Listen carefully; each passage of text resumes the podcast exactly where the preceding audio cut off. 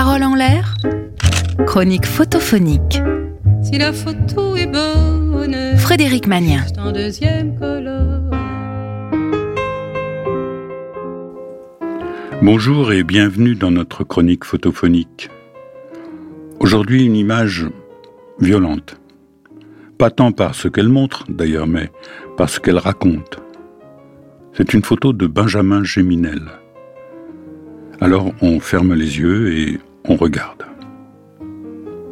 C'est une toute jeune fille. Elle pose, mais elle n'a pas l'air particulièrement heureuse d'être prise en photo.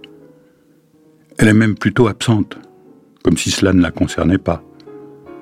Son regard perdu échappe au présent. Visiblement, son esprit est ailleurs. Un ailleurs qui ressemble trop à un nulle part. Elle a peut-être autour de 14-15 ans. La tête enveloppée d'un épais foulard rouge et noir. Elle porte une jupe courte, blanche, et un t-shirt noir imprimé en rouge et blanc. Elle pose devant un vieux mur sombre, marqué de ce qui pourrait être, connaissant le contexte, un impact de balle. Elle est noire. Elle tient dans ses mains, presque dans ses bras, avec un mélange d'indifférence et de tendresse, un fusil taillé grossièrement dans une pièce de bois.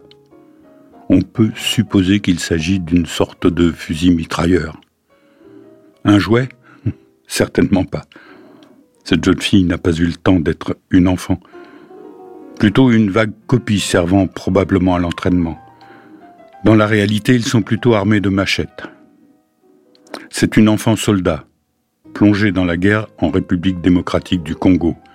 On les appelle les Kadogos. Enrôlés soi-disant volontaires, en réalité le plus souvent arrachés leur famille, enlevés et enrôlés de force. Des milliers d'enfants se retrouvent dans des groupes armés. On leur a appris à se battre, à voler les minerais et métaux rares aux mains des groupes ennemis. Ils ne coûtent pas cher avec un peu d'argent ou la promesse de pillage rentable, ils rejoignent les milices. Avec un peu de drogue, ils n'ont plus peur de rien. Certaines jeunes filles peuvent servir de concubines au chef, le plus souvent esclaves sexuels.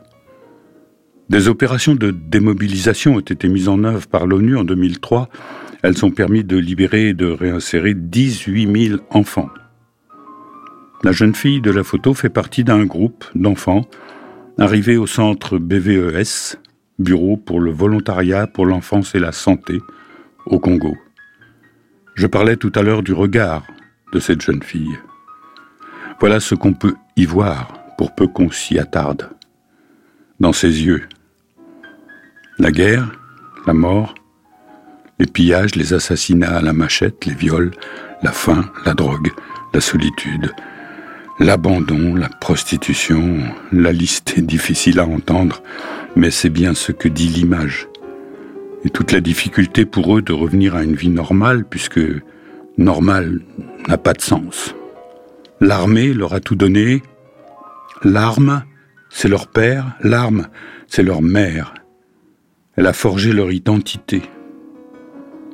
Ironie suprême et désespérante, le t-shirt qu'elle porte est un t-shirt Lewis Vintage New York 1850, le rêve américain.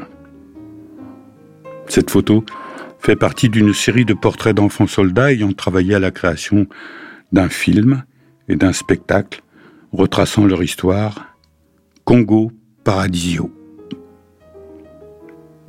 Voilà, vous pouvez rouvrir les yeux.